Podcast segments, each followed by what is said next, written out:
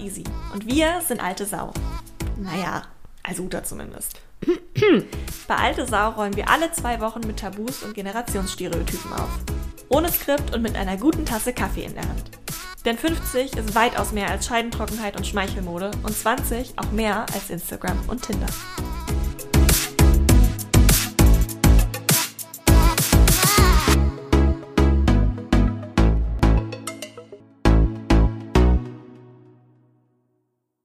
Genau. So, wir sind äh, zurück bei einer sehr, sehr spannenden Folge. Äh, aus unserer Sicht auf jeden Fall, aus der Sicht unseres Gastes auch hoffentlich. Mhm. Äh, denn wir haben unseren ersten Two-Parter bei, ja, äh, bei Alte Sau. Stimmt. Also Two-Parter, jetzt nochmal kurz für meine Generation übersetzt, ein Zweiteiler. Genau, ein Zweiteiler, ein Sequel. Und äh, um euch nicht so ganz auf die Folter zu spannen, mit wem das denn ist, unseren zweiten Gast behalten wir natürlich noch ein bisschen geheim. Aber den ersten, der sitzt da vor uns, wunderschön in unserem äh, Riverside Window. Und ich würde sagen, am allerbesten stellt Frank Behrendt sich einfach mal selber vor, bevor wir hier direkt in den Deep Talk einsteigen. Ja, ihr Lieben, erstmal einen wunderschönen guten Abend. Ich freue mich, dass ihr mich so nett eingeladen habt in euren netten Podcast, den ich ja schon selber ganz oft gehört habe. Frank Behrendt, mein Name. Ich ähm, bin äh, Kommunikationsberater. Man nennt mich den Guru der Gelassenheit. Habe ich mir nicht selbst ausgedacht, sondern das Handelsblatt und äh, bin eigentlich ein ziemlich entspannter Typ. Ähm, das kann ich bestätigen. Arbeite als, ja, arbeite als Senior Advisor bei Serviceplan, habe ein paar Bücher geschrieben, sogar ein Spiegel-Bestseller, Liebe dein Leben und nicht deinen Job und äh, trete als Speaker auf, ähm, habe eine Familie mit drei Kindern, habe eine Frau, mit der ich immer noch glücklich bin, also habe einen kleinen Hund und bin ein sehr fröhlicher, lebensbejahender Mensch und freue mich jeden Tag, dass ich auf dieser Welt bin. Wow. Ich glaube, das werden unsere Zuhörer und Zuhörerinnen sehr schnell merken in dieser Folge, dass das kein Wort davon gelogen war. Ähm, ich glaube. Ja, ich, ich, bin total geflasht gerade. Ich ja. bin total geehrt. Ich fühle mich gerade total geehrt. Uta, wenn du das so sagst, dann klingt das, als hätten wir uns nicht informiert über unseren Gast. Doch, aber trotzdem finde ich, bin ich gerade total geflasht. Ja, wir auch. Ja. Das ist schön. Ich glaube, ähm, das ist auch ganz wichtig, äh, gerade, dass du jemand bist, der einfach so offen und locker mit dem Leben umgeht, weil das Thema, was wir heute haben, ist ja ein sehr großes. Äh, fast eins der größten, würde ich sagen, um es in eine Folge zu packen. Deswegen haben wir ja auch zwei draus gemacht. Und äh, unschwer zu erkennen am Titel, habt ihr alle schon gesehen, es geht um Männlichkeit. Insofern haben wir uns vorgenommen, wir machen heute kein Zitat, kein cooles Quote von Instagram, mit dem wir einsteigen, sondern ganz einfach mal die ganz simple Frage an dich. Was macht für dich Männlichkeit aus? Tja, da würde ich mal sagen, gibt es äh, unterschiedliche Formen von Männlichkeit. Es gibt sicherlich in meiner Sicht die tradierte Männlichkeit. Man muss ja sagen, ich bin ja schon äh, etwas älter, also 63 geboren. Insofern könnte ich ja euer Vater sein, zumindest deiner Easy. ähm, und, sprich's einfach, genau, und ähm, ich bin ja aufgewachsen in einer Zeit, ähm, da war Wild West ein großes Thema, Karl-May-Filme, mhm. Westernfilme, John Wayne. Und da war natürlich ein bestimmtes männliches Bild, der Mann war der Cowboy, der ist bei 12 Uhr mittags mit zwei Colts durch die einsame Straße gelaufen, hat blonde Frauen verteidigt und Banditen erschossen. Also der Mann war der Hero und hat die Welt gerettet und hat die Frauen beschützt. Äh, Prinzessinnen wurden gerettet und auch bei Star Wars Han Solo hat Prinzessin Leia gerettet. Also in einer Zeit, da waren Helden männlich und das ist das alte Bild. Und ich würde sagen, Männlichkeit heute ist ein anderes. Und wer sich weiterentwickelt hat, dazu würde ich mich auch zählen, da ist der Mann in meinen Augen femininer geworden, also Männlichkeit ist in meinen Augen heute femininer. Und das Beispiel Star Wars, was ich eben gebracht habe, 1977, als ich im ersten Star Wars Film war, waren die Helden männlich und als ich jetzt mit meinem eigenen Sohn in Star Wars war, in den letzten beiden Episoden, ist mit Ray eine weibliche Heldin, die das Universum Ach, rettet. Und das fand ich eigentlich ganz spannend, ja. dass mein 14-jähriger Sohn mit einem Heldenbild aufwächst, der gleichen Saga, die ich als Kind geliebt habe, in seinem Alter. Und heute gehe ich mit ihm rein und er erlebt eine weibliche Heldin mit einem farbigen Co-Helden. Und das finde ich natürlich, finde ich, das zeigt symbolisch, wie wir uns weiterentwickelt haben. Insofern würde ich sagen, Männlichkeit ist heute anders, als sie damals war. Ich fühle mich mit der feminineren Variante von Männlichkeit wohl, heißt aber nicht, dass es noch genauso eine große Zahl von alten Cowboys gibt, die versuchen, das alte Bild mit vorgehaltener Knarre zu verteidigen. Und das, glaube ich, ist momentan das Thema auch der Gender-Diskussion, der Führungsdiskussion, auch von vielen Leading People in den männlich dominierten Aufsichtsräten und Vorständen. In meinen Augen verteidigt der ein oder andere Desperado noch äh, sein Vor, wie damals bei John Wayne. Und äh, da bin ich sicherlich jemand, der da etwas anders tickt. Das finde ich total spannend. Also da sind jetzt ganz, ganz viele spannende Aspekte drin, die höre ich da so raus. Also übrigens habe ich Star Wars auch geliebt.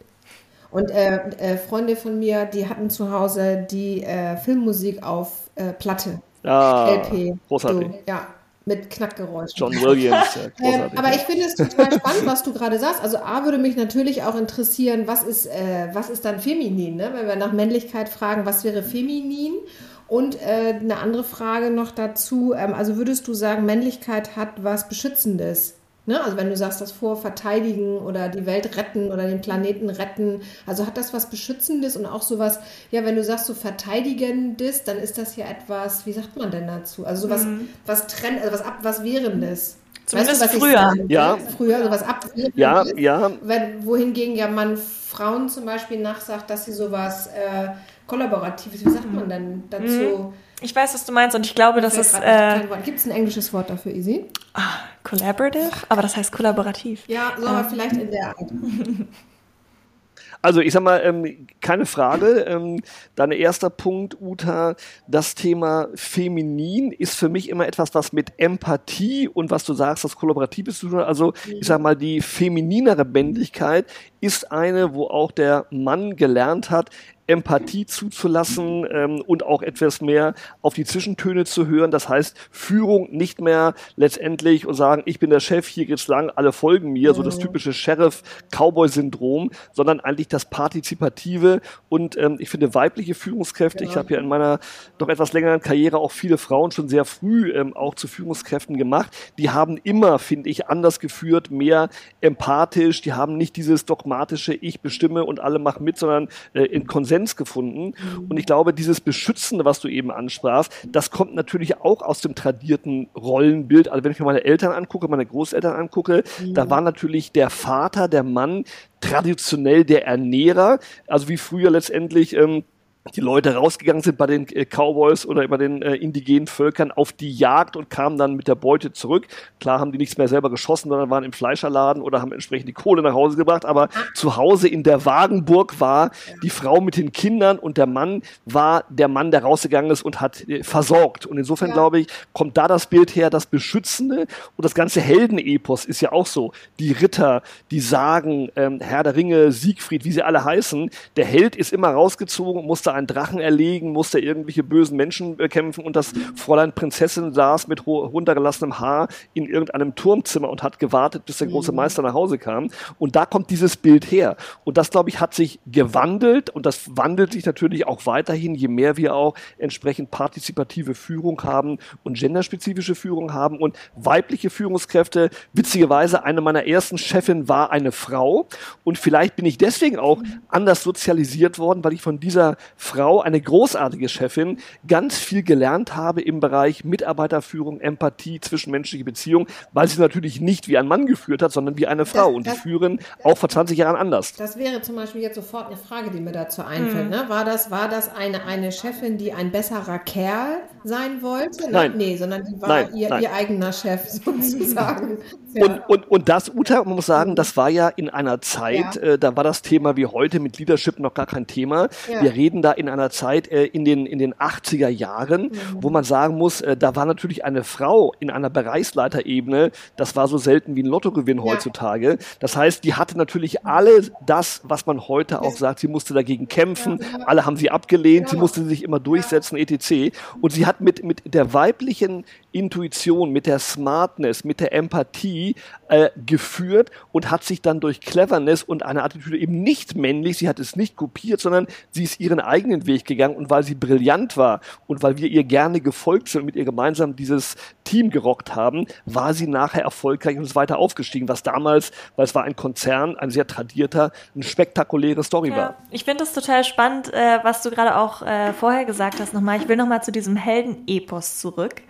Ähm, weil wir natürlich jetzt sehr viel drüber gesprochen haben, wie war das Männlichkeitsbild früher auch als du aufgewachsen bist, äh, was muss ich sagen, aus meiner Generation super spannend ist zu hören, weil man hört es immer so peripher irgendwie, aber es ist halt einfach diametral anders zu dem, was ich so kenne. Und ähm, es klingt ja aber so, als hätten, äh, hört man in vielen äh, Diskursen ja auch, als hätte deine Generation damals ja noch stark davon profitiert, männlich zu sein oft. Andersrum gefragt, Stand dir, glaubst du, auch schon mal die Definition von Männlichkeit im Weg, wie sie damals war? Vielleicht deine eigene auch? Also hast du da manchmal schon Störgefühle gehabt damals? Weil jetzt offensichtlich denkst du ja sehr anders als viele andere Männer in deinem Alter. Hattest du da irgendwann mal so einen Schlüsselmoment oder eine einzelne Situation, wo du sagen kannst, wow, da wurde irgendwas von mir erwartet, das bin ich gar nicht? Oder da wollte ich jemand sein, der ich nicht war? Ja, also definitiv. Also ich war eigentlich immer schon jemand, der eigentlich auch immer schon eine weiche Seite hatte und auch noch habe.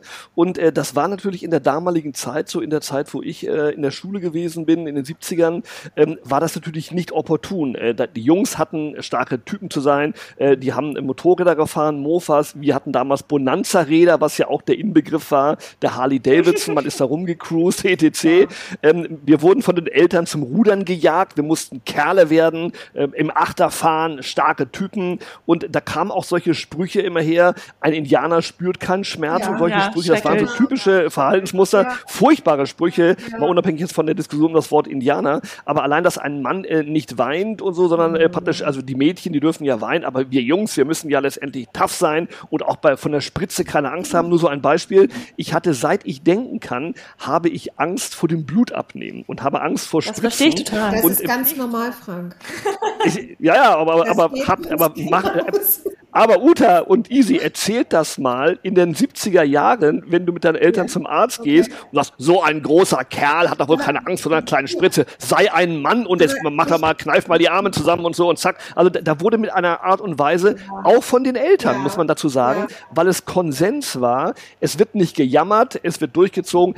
Und ich war immer schon relativ groß, meine Eltern sind auch groß, also es hieß immer, so ein großer Kerl kann doch keine Angst vor der Spritze haben, das ist doch peinlich. Was sollen die Leute denken? Da ist das verrückt, also was da miteinander gleichgesetzt wird. Ne? Und ich habe so eine ganz, ich habe so eine kleine Anekdote aus meinem langen Leben. Ich hatte mal so eine Geschichte erzählt, ich war mal in der Not auf, äh, in der zahnärztliche Notpraxis hier in der Uniklinik, schon 100 Jahre her. Und da sitzen dann nachts wirklich alle möglichen Menschen. Und da lief immer so ein riesengroßer, so ein 1,90 Mann, immer ganz äh, mit schmerzverzerrtem Gesicht auf und ab und, und, und machte die fürchterlichsten Geräusche. Und das habe ich auf der Arbeit erzählt. Und dann hat ein Kollege zu mir gesagt, Uta, ich will dir mal eine Sache sagen. Je größer der Mann, desto größer die Schmerzen. Ja, guter Punkt. ja, ja. So aber das ist, das ist ein guter Punkt. Ich glaube, und genau das ist das Thema, dass man eigentlich sozialisiert wurde. Man ja. so, durfte nicht schwach sein. Und ich hatte, ich war noch der Älteste. Ich hatte zwei kleinere Geschwister. Auch da immer die Rolle, wenn, wenn Vater nicht da ist, bist du der Mann im Haus und musst die Kleinen beschützen und die Mutter. Also da wurde auch so ein Bild aufgebaut. Ähm, ich kenne das auch noch von meinen Großeltern. Ähm, da, natürlich, die, die Kriegsgeneration fand ich es noch erklärbarer. Wenn die Väter und wenn die Männer an der Ostfront im Krieg waren, was passierte? Der älteste Sohn, der aber noch ein Kind war, hat zu Hause dann die Rolle des Vaters so halb eingenommen und musste gucken, dass die Fenster abends zu waren und die Mutter äh, besäugt wurde. Aber später in meinem Alter, in den 70ern eigentlich, nach den wilden 68er und, und, und Wall, äh, äh, ganzen wilden Musikgeschichten und freie Liebe und so weiter, dass man da plötzlich noch noch der Mann im Haus sein sollte mit, mit 14 oder mit 16, fand ich immer spooky. Also ich wollte eigentlich immer gerne auch meine weiche Seite ausleben, habe ich ja später auch gemacht. Ähm, aber damals war das echt anstrengend, sich immer ja. durchzusetzen und auch mal eine Schwäche zuzulassen, weil es nicht gerne gesehen wurde, auch in der Klassengemeinschaft.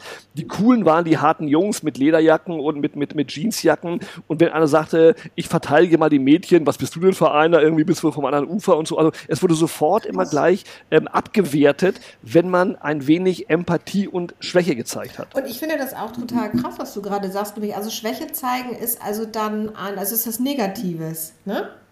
Und wir ja, wissen ja alle, dass das, dass, dass das nicht der Fall ist. Ne? Und dass, dass, dass das immer irgendwie, wie sagt man denn, positiv oder negativ, wie sagt man das, konnotiert wird. Also ja. so ein Das finde ich ja. ganz interessant. Und du hast eben noch was Interessantes, finde ich, gesagt, nämlich damals, wenn, ne, wenn die Männer in den Krieg zogen und der älteste Sohn war vielleicht zu Hause, was damals ja schon eine Tatsache war und was wir ja bis heute äh, immer noch nicht hinbekommen haben, ist zu akzeptieren. Damals haben einfach die Frauen übernommen. Die sind in die Fabriken ja. gegangen, die haben sich um das Haus gekümmert, um die Familie. Das machen die bis heute. Und trotzdem sind ne, 70 Prozent aller Führungskräfte Männer. Ja, weißt du? Absolut. Frauen machen das sowieso seit hunderten von Jahren. Absolut. Ja. Und das fände ich auch nochmal spannend aus deiner Sicht äh, zu sehen, weil wir haben ja jetzt nur in dem Fall wirklich die Außenperspektive und das ist ja auch der gesamte Grund, warum wir dich und unseren mysteriösen nächsten Gast äh, genau zu diesem Thema einladen, weil wir eben nicht für Männer sprechen wollen. So, wir können für unsere eigenen Perspektiven und Lebensrealitäten sprechen, aber nicht für euch. Deswegen auch mal an dich die Frage, wo wir gerade bei Beruf waren und wie auch Menschen unterschiedlicher Frauen, Männer dann irgendwelche Jobs übernehmen. Merkst du in deinem Umgang im Beruf Unterschiede zu, wenn du mit gleichaltrigen Männern interagierst, mit jüngeren Männern anderer Generationen? Hast du da äh, den Optimismus, dass du das Gefühl hast, ey, es geht langsam, man kann Emotionen zulassen, man kann zu sich stehen? Oder jetzt provokative Frage, hat sich vielleicht gar nicht mal so viel getan? Nein, doch. Also ich muss sagen, ähm, ich glaube ja, dass die, äh, ich habe ja auch viele Freunde, natürlich auch in meinem Alter, Schulfreunde, Bekannte, Leute aus, aus der Ausbildung, aus den Jobs. Und da hat man immer eins festgestellt, wenn man mal close zusammen war und hat mal ein Bierchen getrunken oder ein Weinchen, je später der Abend, je größer die Ehrlichkeit.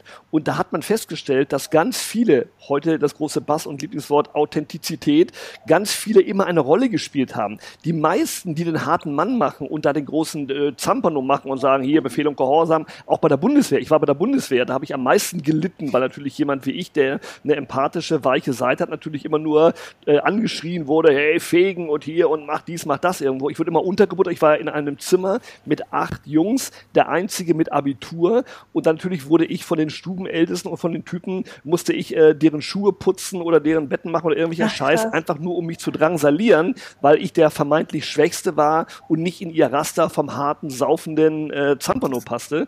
Und deswegen, wenn man dann an viele Leute mal in, alleine hatte, haben die gesagt, naja, eigentlich habe ich ja auch Schiss davor und mache das nicht, aber ich muss ja hier eine Rolle spielen, man erwartet das von mir. Und meine Hoffnung, Easy, was du fragst, ist, dass ich ganz viele junge Menschen treffe, angefangen bei meiner ältesten Tochter, ähm, die jetzt in den Mitzwanzigern ist und ihre Freunde.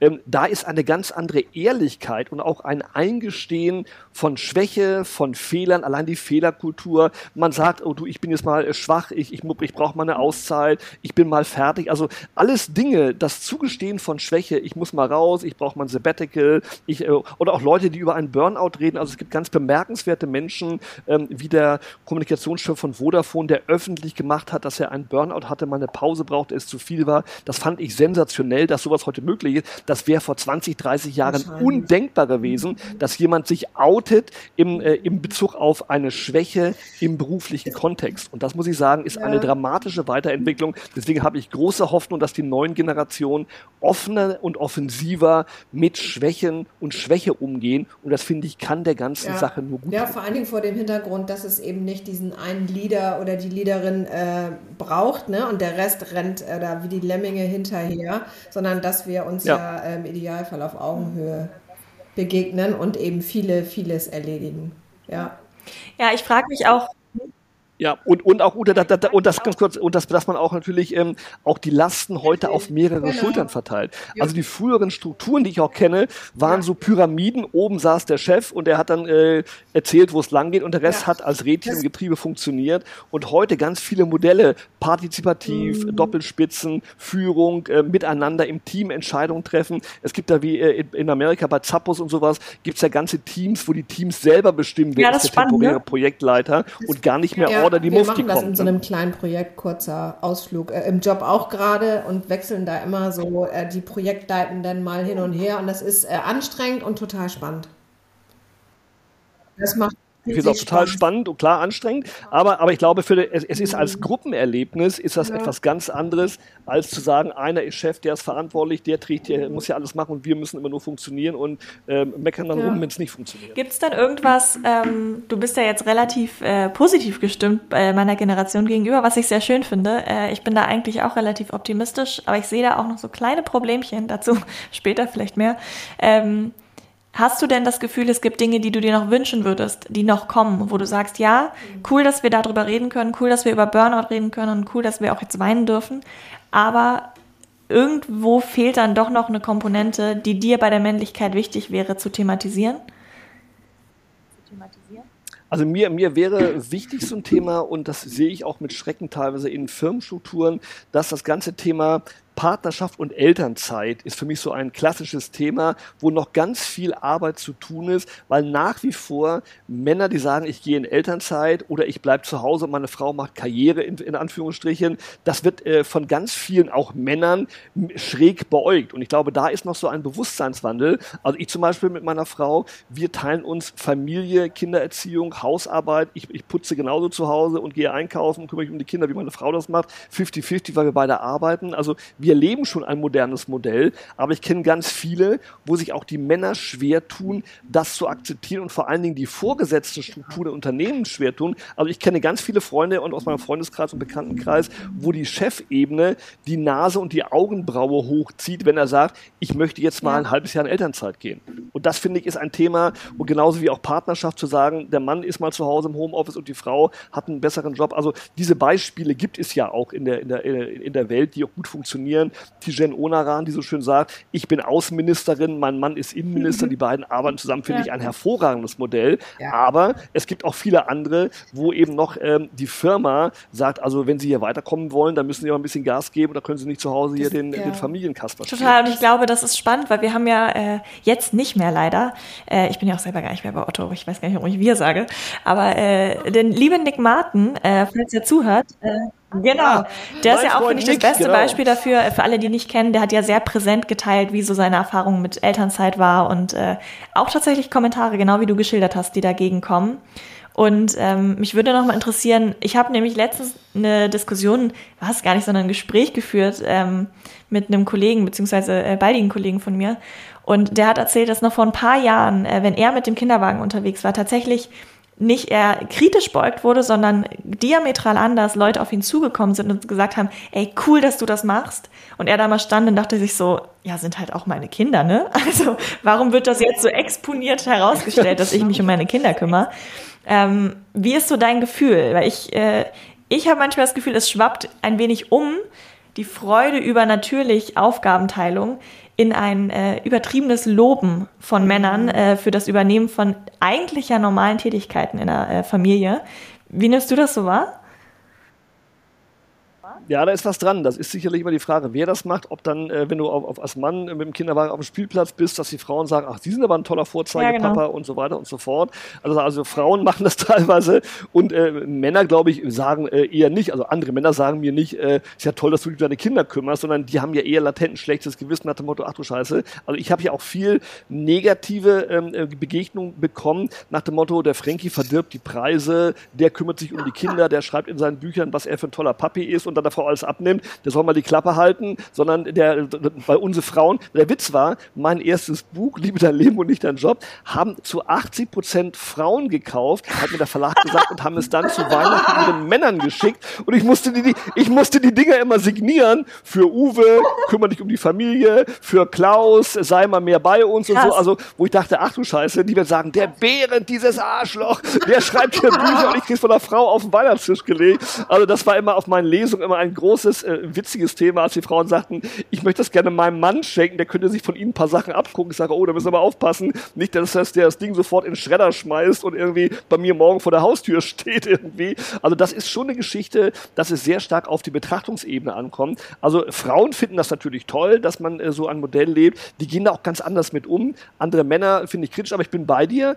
Dieses Thema, dass eben letztendlich Leute sagen, ach wie toll und super. Auch ich, Nick Martin ist ja jemand, den ich sehr gut kenne und schätze Größe und trotz unseres Altersunterschiedes, finde ich, eint mhm. uns sehr viel in der Denke. Deswegen verstehen wir uns auch so gut.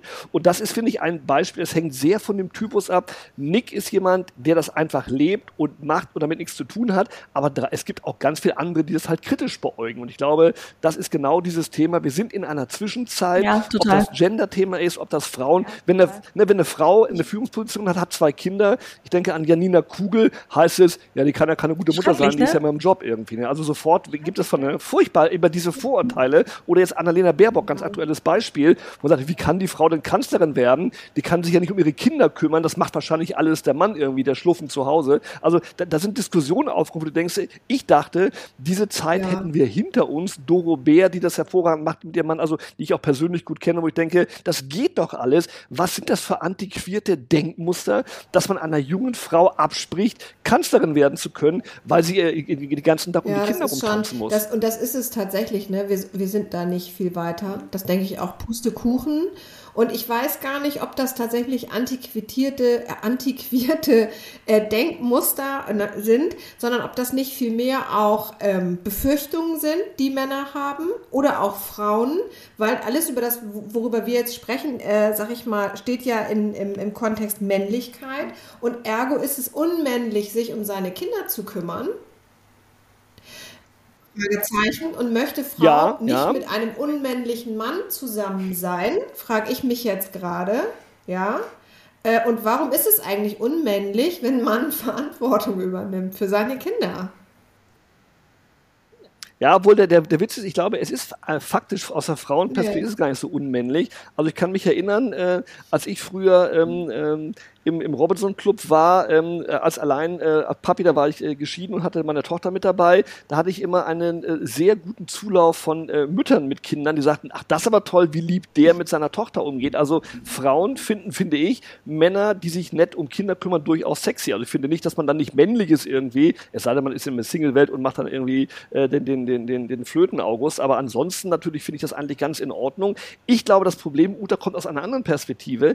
Die Männer, wie anfangs, wir waren bei den Cowboys, natürlich ein Problem sehen. Die Frauen, die immer mehr ja. in ihre Gefilde eindringen. Und wir wissen ja auch, äh, die Jobs nee. werden ja nicht mehr. Wir haben einen Wandel der Jobs, wir, wir haben Lean Management, wir haben weniger Führungskräfte, wir haben den äh, künstliche Intelligenz, wir haben den digitalen Wandel. Das heißt, die gute mhm. alte Zeit, wo jeder als Bereichsleiter, Abteilungsleiter, es 5000 Führungsabende irgendein Pöstchen hatte, ein Eckbüro, ein Dreier BMW und hat den Dick Max gemacht, die werden ja immer schlechter. Und wenn jetzt auch noch die Frauen kommen, das auch noch wollen. Das heißt, da sinkt ja das Territorium. Und das, glaube ich, zu verteidigen mit aller Gewalt, dazu gehört auch, das abzulehnen und Frauen äh, als Rabenmütter ja. zu bezeichnen und dies machen und sagen, das ist unmännlich und ein echter Mann muss sein Mann stehen. Man muss seinen Mann stehen im Büro, im, im Beruf. Das heißt ja nicht, du musst deine Frau stehen. Also da kommen ja ganz viele Muster her. Ja. Und deswegen glaube ich, wird, wir sind momentan in der Zwischenzeit, weil noch ist eine Generation der Boomer und der, der Spätboomer in Führungsverantwortung,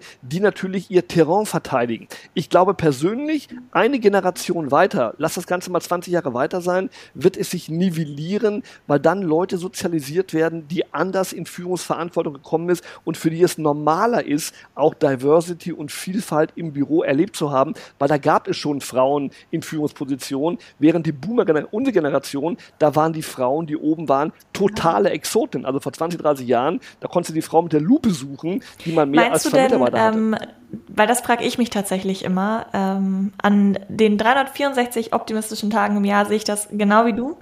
Und äh, an diesem einen kritischen frage ich mich dann, was ist, wenn genau diese Generation, die aktuell eben noch so sehr tradiert denkt, wenn die äh, Menschen wie mich äh, und auch meine männlichen Pendants ähm, prägen durch Mentorenschaft, durch äh, die Tatsache, dass die gerade noch die Abteilungsleiter und äh, Bereichsleiter sind, dass meine Generation sehr, sehr open-minded aus der Schule in den Berufskontext kommt und im Berufsalltag lernt, hey, es geht ja auch, geht ja auch anders so. Ich, ich kann mich auch ganz anders durchsetzen und sich diese tradierten Muster dann doch länger durch unser Leben durchziehen werden, als wir es jetzt gerade glauben würden.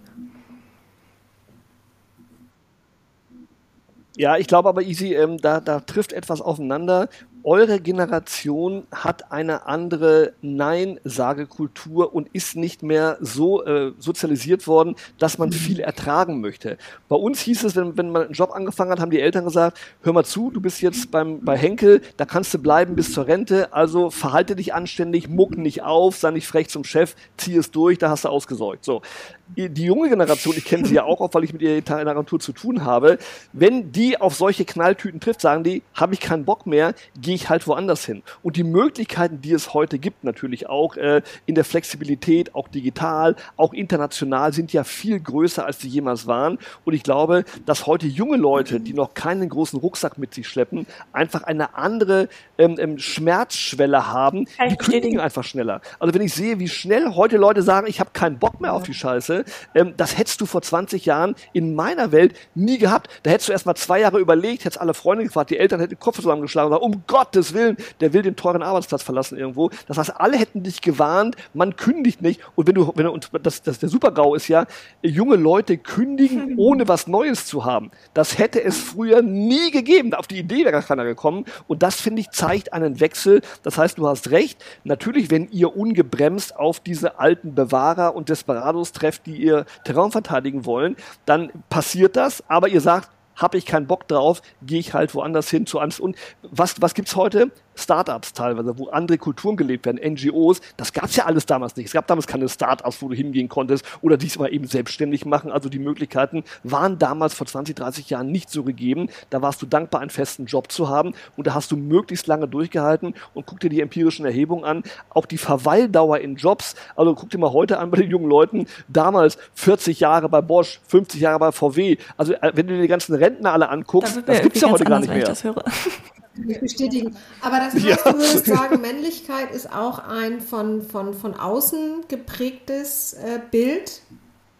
Ja. Ganz klar. Ganz klar. Also ich würde sogar sagen, hauptsächlich Uta von außen, weil diese Ideale, ich glaube, jeder kommt ja als normaler Mensch auf die Welt mit, äh, mit Empathie, genauso mit Stärken wie mit Schwächen irgendwo. Und dann sorgt ja mhm. Erziehung. Und das hat auch die Schule. Auch wenn du dir, also mein, meine, mein Vater war Lehrer, ähm, meine Mutter war Lehrerin, äh, meine älteste Tochter ist Lehrerin. Und ganz viel passiert auch in Schulen, wie miteinander umgegangen. Also wenn ich sehe, wie heute Unterricht funktioniert, wie heute Studium funktioniert, wie heute äh, Kinder und Jugendliche zur Selbstständigkeit, zur freier Meinungsäußerung, auch die Digitalisierung, du kannst sich, jeder kann sich äußern, man kann diskutieren. Es gibt viele negative Aspekte, aber es gibt auch positive Aspekte. Und ich glaube, da hat sich sehr, sehr viel getan. Und deswegen diese Außeneinflüsse, auch solche Thematiken wie Gender, dass wir Role Models haben, die das vorleben, ob das jetzt Tijen ist oder wer auch immer, das gab es ja damals so nicht ja. in dieser Art und Weise. Und deswegen glaube ich, haben wir einen Bewusstseinswandel, dass die öffentliche Meinung und die Öffentlichkeit einen schon einen sehr, sehr großen Einfluss hat auf das Rollenbild, auch das Männlichkeitsbild, weil, glaube ich, auch Eltern heute Kinder nicht mehr, also ich kann mir nicht vorstellen, dass heute noch Eltern sagen, äh, ein Junge weint nicht und sowas. Also gibt es sicherlich auch noch, aber die Regel ist das nicht mehr. Auch im Kindergarten, wenn ich sehe, wie meine Kinder heute aufwachsen, natürlich dürfen die weinen und da sagt doch keiner was. Im Gegenteil, die werden noch gefördert. Also jetzt weinen, lass die Tränen mal raus, hat wehgetan, verstehe ich, komm, wir reden drüber. Also auch die Erzieherinnen haben pädagogisch eine ganz andere Art und Weise, Total. Und ich glaube, das ist ein ganz spannender Punkt, äh, weil ich den selber äh, auch gerade wieder, da haben wir genau das gleiche Phänomen von unterschiedlichen Generationen, die aufeinandertreffen. Und deswegen glaube ich, ist es so unglaublich wichtig, dass die ErzieherInnen und auch die LehrerInnenbranche viel, viel mehr gefördert und auch angesehen wird, weil die haben so eine große Rolle auf die, äh, auf die Art, wie wir die Welt ja. sehen. Und ähm, ich muss sagen, ich in meiner Schulzeit bin jetzt ja selber irgendwas, irgendwas zwischen Millennial und Gen Z, hatte aber auch noch Lehrer, die im Politikunterricht einen Film anmachen und sagen, hier ist was für die Mädels. Und äh, das ist halt so ein Spannungsverhältnis, wo du ja. dich natürlich, wenn du einen gewissen Grad an Reflexion erreicht hast, dann reibst du dich natürlich total daran und äh, es bestärkt dich vielleicht eher, es anders zu machen. Ähm, aber wenn du an deine eigene Schulzeit und Erziehung zurückdenkst, das ist jetzt ein bisschen erzählt, so deine, dein Vater war Lehrer und das war schon, schon eher, dass dir mal gesagt wurde, auch Wein bitte nicht. Wie würdest du sagen, wachsen deine Kinder anders auf, als du aufgewachsen bist, von auch Glaubenssätzen und solchen Mantras her? Also die wachsen eigentlich in einer Welt auf, die, finde ich, wie ganz, ganz normal, vielfältig und divers ist, weil das liegt alleine an der Klassenstruktur. Da sind ja ganz andere Leute mit dabei. Also das, was wir nur vom Hören sagen kannten, heute, dass du Leute mit Migrationshintergrund dabei hast. Äh, ich, was ich witzig fand, mein Sohn, gestern haben sie über den neuen Bundestag gesprochen und haben die jungen Abgeordneten äh, gescreent und haben dann sich angehört aus, äh, aus dem Podcast, aus heute wichtig, ähm, das Interview mit einer Transgender-Bundestag Bundestagsabgeordneten der Grünen. Also sowas wäre ja früher undenkbar gewesen irgendwo. Das heißt, die Vielfalt, die heute in der Gesellschaft, im Bundestag, äh, überall gelebt wird, damit wachsen natürlich auf. Das heißt, genau was ich vorhin sagte, das ist das beste Beispiel. Mein Sohn wächst mit einer weiblichen Heldin bei Star Wars aus. Also das, das wäre für uns ja damals undenkbar gewesen. Das heißt, für ihn vollkommen normal. Also auch die Vorbilder, die Heroes sind ganz normal männlich, weiblich. Es ist egal, ob die farbig oder nicht farbig sind. Also Unterschiede, also solche Themen, die natürlich in dunklen äh, Gestalten noch weiterleben, Rassismus oder was wir auch teilweise sehen und auch an Fremdenhass, ist aber nicht das, was in einer vernünftigen sozialisierten Schulwelt gelehrt und gezeigt wird. Also die erwachsen ganz offen auf mit dem Thema Wahlen, die machen so aktuellen Unterricht. Meine, meine große Tochter, wie gesagt, ist Lehrerin, wenn ich sehe, was die für einen Unterricht macht. Das ist so ein moderner, menschenzugewandter, die diskutieren bereits in der Schule, jeder nimmt eine andere Rolle ein. Also wenn ich sehe, was die machen, Debating in Englisch, also großartige Dinge. Also ich finde, da habe ich ein gutes Gefühl. Natürlich kann man immer noch was optimieren und wir haben nicht genug WLAN, ja, ja, ja, wissen wir alles. Aber im Verhältnis zu vor 20, 30 Jahren, finde ich, hat sich Schule schon sehr stark an Gegebenheiten angepasst. Man redet über Wirtschaft, man redet über Probleme, man redet über Integration, ganz normale Thematiken. Also ich finde, meine Kinder wachsen sehr frei äh, in einer demokratischen, in einer Weltordnung aus, wo sie sich zu Wort melden dürfen, dürfen auch Kritik äußern. Auch das war früher nicht unbedingt opportun. Ein Lehrer war eine Respektsperson. Wenn ich Lehrer mir heute angucke, natürlich muss ich auch Respekt noch äh, sein, aber die sind genauso, wie wir es vorhin hatten, partizipativ, beteiligen, was wollen wir machen, lass uns diskutieren. Ihr dürft auch Kritik üben. Also meine Tochter macht einen Unterricht, damit nach der Stunde Kritik geübt, was kann man besser machen, etc. Also wie so ein Manager mit, mit seinem Team. Und das ist natürlich im Vergleich zu damals,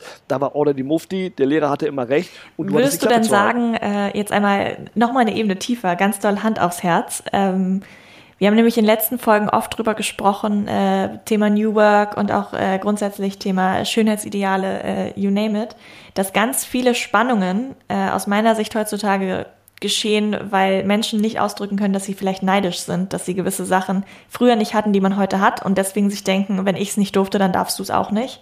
Ähm, was für ein Gefühl löst das in dir aus, zu sehen, wie heute kleine Jungs aufwachsen? Und denkst du dir dann auch manchmal, boah, mit meiner Persönlichkeitsstruktur, wie du erzählt hast, die schon damals vielleicht ein bisschen anders war als das Idealbild, ich wäre irgendwie auch gerne heute nochmal fünf.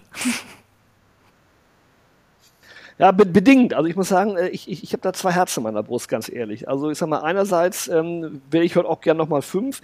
Andererseits ähm, vermisse ich heute das Unbeschwerte, was wir mhm. hatten ohne digitale Medien. Wir haben halt draußen gespielt und Baumhäuser gebaut. Und was du ansprichst, Idis, ist ein ganz wesentlicher Punkt. Ich glaube, viele Problematiken, die wir auch heute haben, und da ist ja, wie wir es ja gerade gesehen haben, auch Instagram und, äh, und irgendwelche sozialen Netzwerke, diese filterdominierten Schönheitsideale, schön gefiltert, hat, alle sind toll, alle haben alles, die Reichen, die Influencer und dass junge Mädchen oder Jungs auch Influencern nacheifern und wollen den Sixpack von Cristiano Ronaldo haben, wenn sie nicht haben, fühlen sie sich hässlich, wenn du nicht aussiehst wie Kim Kardashian und wenn ich dann sehe, irgendwelche 37 Grad Dokus, dass sich 15-, 16-Jährige bereits operieren wollen, um ihrem Schönheitsideal näher zu kommen, da muss ich natürlich sagen, äh, da läuft irgendetwas falsch. Das heißt, die Unbeschwertheit, die wir damals hatten, weil wir nicht dauernd verglichen haben. Und soziale Netzwerke sind für mich wie Check24 sind Vergleichs Vergleichsportale, wo du eigentlich dich von morgens bis abends vergleichst mit irgendwelchen anderen Leuten und eigentlich immer feststellst, dass du einem Idealbild nicht genügst.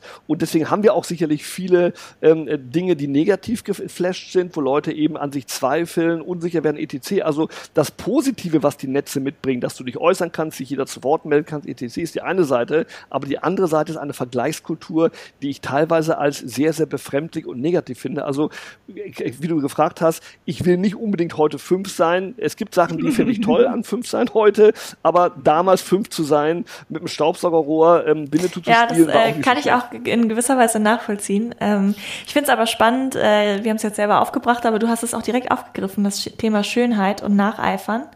Ähm, wie ist denn da deine Perspektive auf die männliche Seite? Weil wir haben natürlich jetzt äh, eine sehr, sehr weibliche Sicht und wir müssen auch äh, dringend eigentlich nochmal jemanden äh, ein, Laden, der auf jeden Fall sich äh, non-binary oder andersgeschlechtlich ja. fühlt, ähm, weil das ist auch nochmal eine ganz andere Thematik natürlich, wie sich das verändert hat. Aber aus der männlichen Sicht, äh, das ganze Thema Schönheit und idealer Körperkult ja irgendwie auch. Da habe ich nämlich ehrlich gesagt gar keine Ahnung, wie das für euch war und heute ist. Also damals, finde ich, hat es eigentlich überhaupt keine Rolle gespielt, hat keine Sau interessiert, äh, weil das war überhaupt kein Thema gewesen. Du hattest dieses äh, Body-Thema überhaupt nicht gehabt irgendwo. Damals waren Ideale cool, du hattest einen Opel Manta, du hattest einen GTI, äh, irgendwie, ja, du hattest ein Bonanza-Rad. Also du, äh, was interessant ist, damals wie heute, die männliche Seite hat sich immer sehr stark über Status und Statussymbole definiert. Und da haben ja auch die, die idealtypischen Vorbilder, ob das James Bond war, wir erleben jetzt gerade den Abgesang auf Daniel Craigs in seinem letzten Bond, bei uns damals der, der, der Kollege Roger Moore oder irgendwas, der hatte halt eine Omega-Uhr oder ein tolles Auto, hat man nachgemacht. Das heißt, man hat ein schönes ah. Auto gefahren, man wollte den Mädchen imponieren mit einem tollen Auto, mit einer tollen Uhr, Markenklamotten, Adidas-Turnschuhe oder eine, eine, eine, eine glänzende Turnhose, da warst du der Allergrößte. Und das, finde ich, hat sich heute auch fortgesetzt, sogar noch potenziert. Das heißt, wenn ich heute sehe, côté der Markenkult an den Schulen meiner Kinder, wenn du nicht etwas Gelabeltes trägst und wenn du nicht in dieser Klientel dabei bist,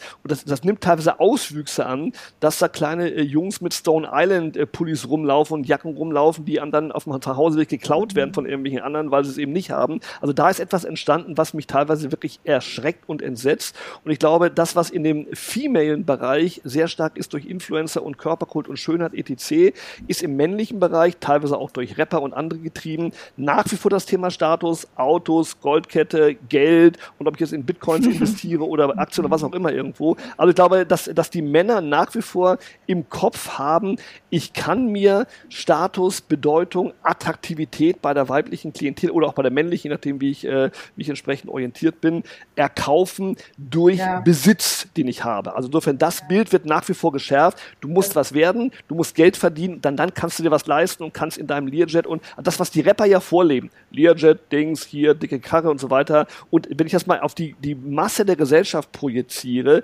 wird das Bild projiziert, wenn du Kohle hast, kannst du die Mädels impressen und kannst der, der tolle Max Aber finde ich spannend, dass, äh, jetzt wo du sagst, es ist tatsächlich ein bisschen stärker so, dass, äh, männlich konnotierte äh, Bereiche immer ein bisschen stärker materialistisch wirken und weiblich konnotierte doch stärker, also das kann man ja historisch jetzt stundenlang begründen, doch stärker auf den Körper irgendwie als Schönheitsobjekt äh, gehen. Ja, und, und dass wir uns da in der, also von, von, von unserer Generation, der von Frank und mir zu dir kein Stück weiterentwickelt haben, ne?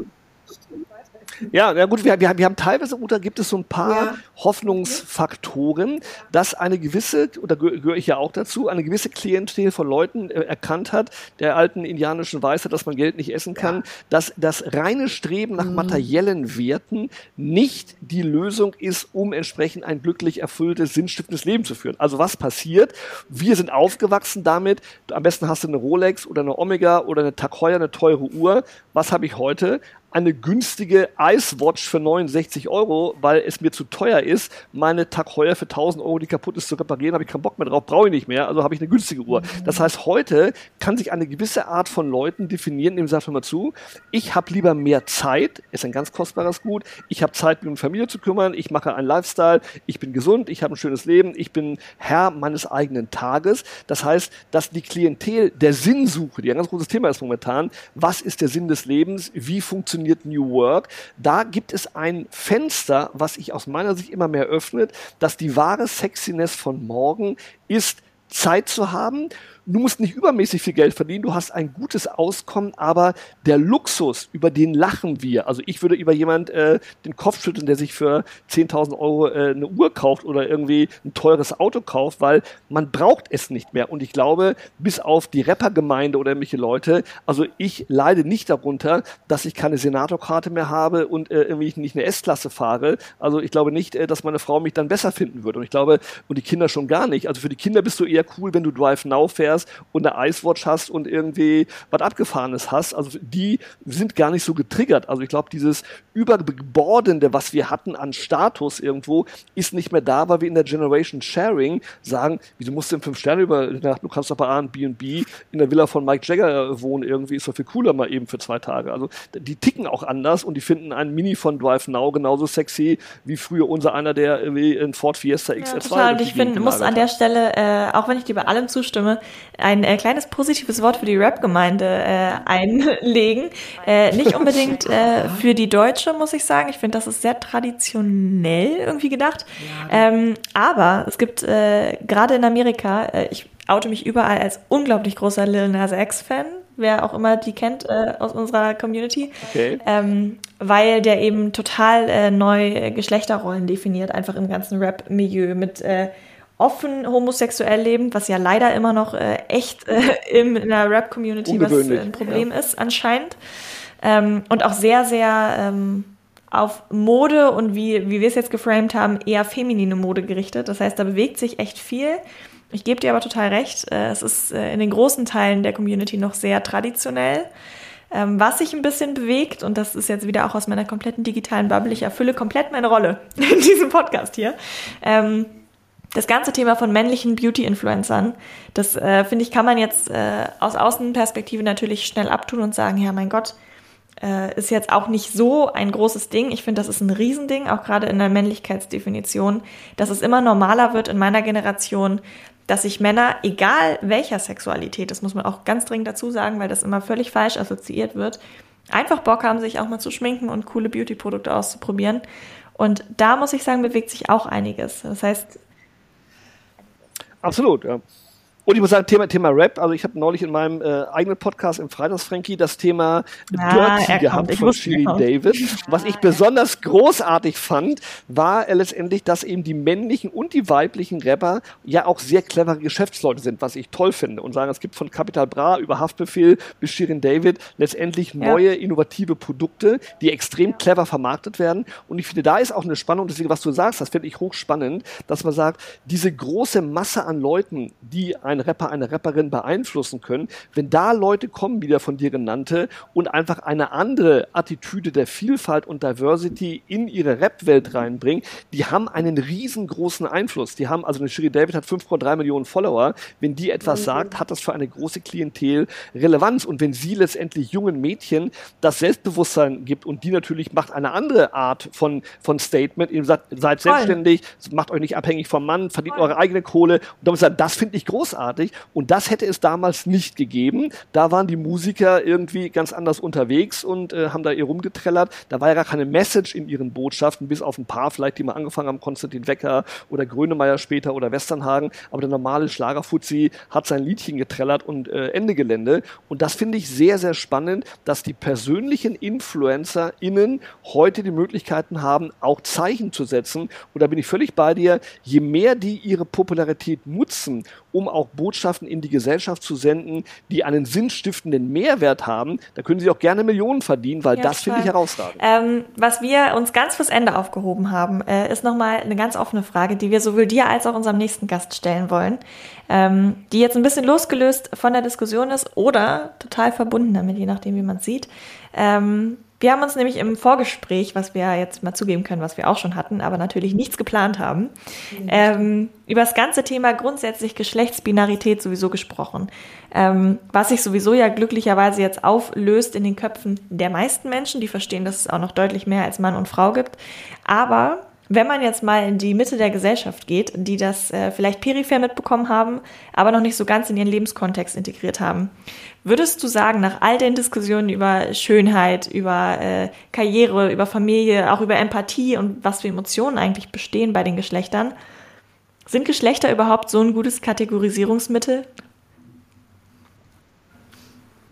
Nein, ganz ehrlich gesagt nein. Ich glaube, das Geschlechter, das ist letztendlich, das ist eine tradierte Kategorisierung und äh, wir sollten eigentlich Kategorisierung vornehmen nach anderen Thematiken, nach, nach Haltung in bestimmten Dingen, nach Vorlieben, nach Lifestyle und ich meine, welches Geschlecht man hat. Also ich sag mal, wenn jemand sagt, ich reise gerne, ist egal, ob das ein Mann, eine Frau oder ob er divers ist irgendwo und wenn jemand gerne äh, in, in, in plüschigen Rokoko-Möbeln wohnt, hat das auch nichts damit zu tun, woher kommt. Also ich finde ähm, letztendlich, ähm, das finde ich auch schön an der heutigen Generation, für meine Kinder ähm, ist die Kategorisierung, die alte männlich-weiblich geschlechtlich divers oder irgendwas, das, das ist für die normal. Also die denken gar nicht mehr so äh, Jungs und Mädchen, sondern jeder kann lieben, wenn er will, jeder kann sein, was er will. Und ich finde, wenn wir da hinkommen, dass wir sagen, genau wie Religionen und ähm, wie, wie Geschlechter, das dürfen und sollten in einer vielfältigen Gesellschaft keine äh, trennenden ähm, Kategorien sein, sondern ich finde, es, es sind Menschen und äh, die haben bestimmte Attitüden. Und wenn wir das hinkriegen, dann sind wir wirklich auf einem guten Weg,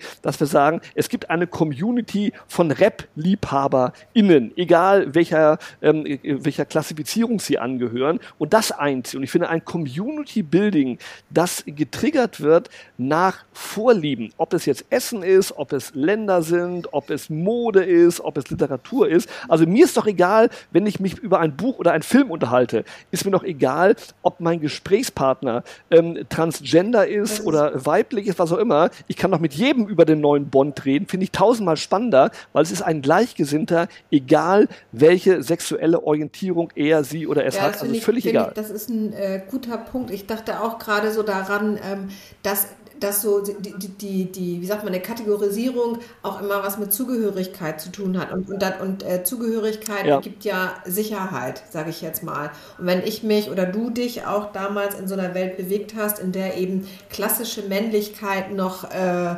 angesagt war und du aber eigentlich andere Vorstellungen von deinem Leben hattest, dann warst du anders.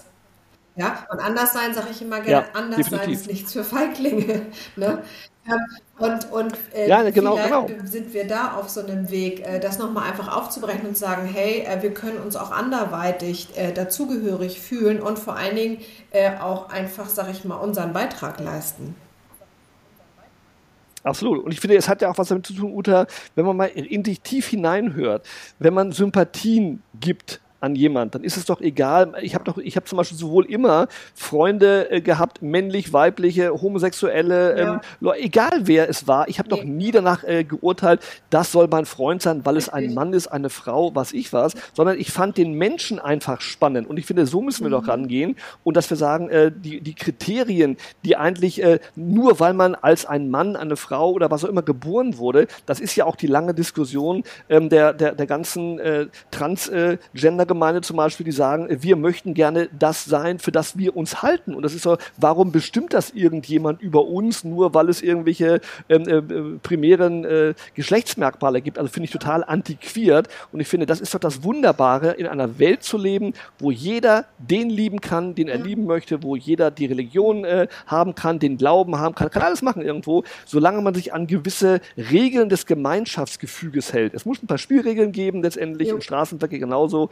wie Miteinander. Aber ansonsten soll doch bitte jeder, da bin ich ein hochtoleranter Mensch, jeder nach seiner Fasson glücklich werden. Und ich liebe Menschen einfach, die spannend sind. Oder es ist mir völlig wurscht, ähm, welches, welchen Geschlechts die angehören. Also ich habe äh, Leute, die sind transgender, die finde ich großartig. Kann ich mich nächtelang mit unterhalten, weil ich sie faszinierend finde. Und das ist völlig wurscht, äh, wen sie lieben und welche sexuelle Orientierung sie haben. Und das macht doch das Leben unheimlich bereichernd. Und ich liebe die Vielfalt, weil sie mein Leben bereichert auf einer Ebene, die ich damals in meiner Jugend nie mhm. zu träumen gewagt hätte, weil ich in einem kleinen Dorf groß gewohnt bin, in Otterndorf. Äh, da wärst du schräg angeguckt worden, hättest du da äh, dich fünf Minuten länger mit jemandem unterhalten, der nicht äh, der Normalität ja. entsprochen. Das finde ich aber ein sehr, sehr schön, äh, schönes Schlusswort. Wow, das ist äh, perfekt getimed. ähm, das ist faszinierend, wenn man mit Leuten einen Podcast macht, die selber einen Podcast haben. Man merkt es immer wieder, Frank. ähm, Sitzt. Ja, sitzt Hammer und ich finde, ich glaube, wir können ja. uns stundenlang noch mit dir weiter unterhalten. Ja. Ähm, spannend wird es jetzt natürlich, das können wir jetzt ja schon mal anteasern. Äh, unsere nächste Folge, die wir wahrscheinlich direkt in zwei Wochen hochladen und mal ein Stereotype skippen werden, wird äh, ja mit einer Person deines gleichen Geschlechts, aber diametral anderen Alters sein, ja. um mal zu gucken, äh, was die Antworten sind auf die Fragen, die wir dir gerade gestellt haben, von jemandem, der so alt ist wie ich und nicht so alt ist wie Uta. Und äh, je nachdem, was dabei rauskommt, wir wissen es ja auch noch nicht, wir sind ganz gespannt. Ähm, vielleicht machen wir noch mal eine zu dritt. Oder vielleicht ja. lassen wir einfach mal unsere Zuhörer und Zuhörerinnen entscheiden, was sich da wirklich so geändert hat. Und wie seht ihr das? Diskutiert doch mit uns im Anschluss auf Instagram unter altesau.podcast. Ansonsten hören wir uns in zwei Wochen überall da, wo es Podcasts gibt. Ihr wollt nichts verpassen? Dann abonniert uns einfach und hört schon jetzt einmal in die nächste Folge rein. So, ihr Lieben, hier kommt mal wieder eine Notice aus dem Podcast-Studio von Alte Sau. Da ihr, wie ihr ja schon gehört habt in der Folge, leider hier noch keinen Tipp bekommt, wer uns in zwei Wochen joinen wird, bleibt uns nur zu sagen, wir hoffen, ihr hattet eine mega coole Folge, ihr habt viel mitgenommen, diskutiert gerne mit uns auf Instagram und stay tuned!